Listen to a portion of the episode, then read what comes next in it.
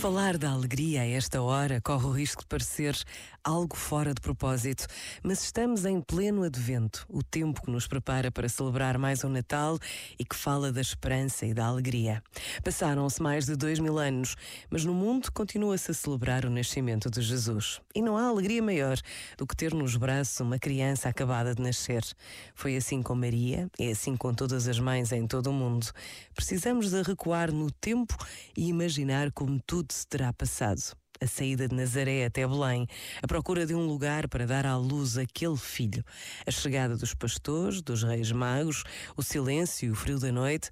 Agora, na noite de Natal, tocam os sinos para revelar a alegria daquele nascimento. Esta breve pausa pede-nos a capacidade de ir até Belém, de nos deixarmos cativar pela beleza do presépio.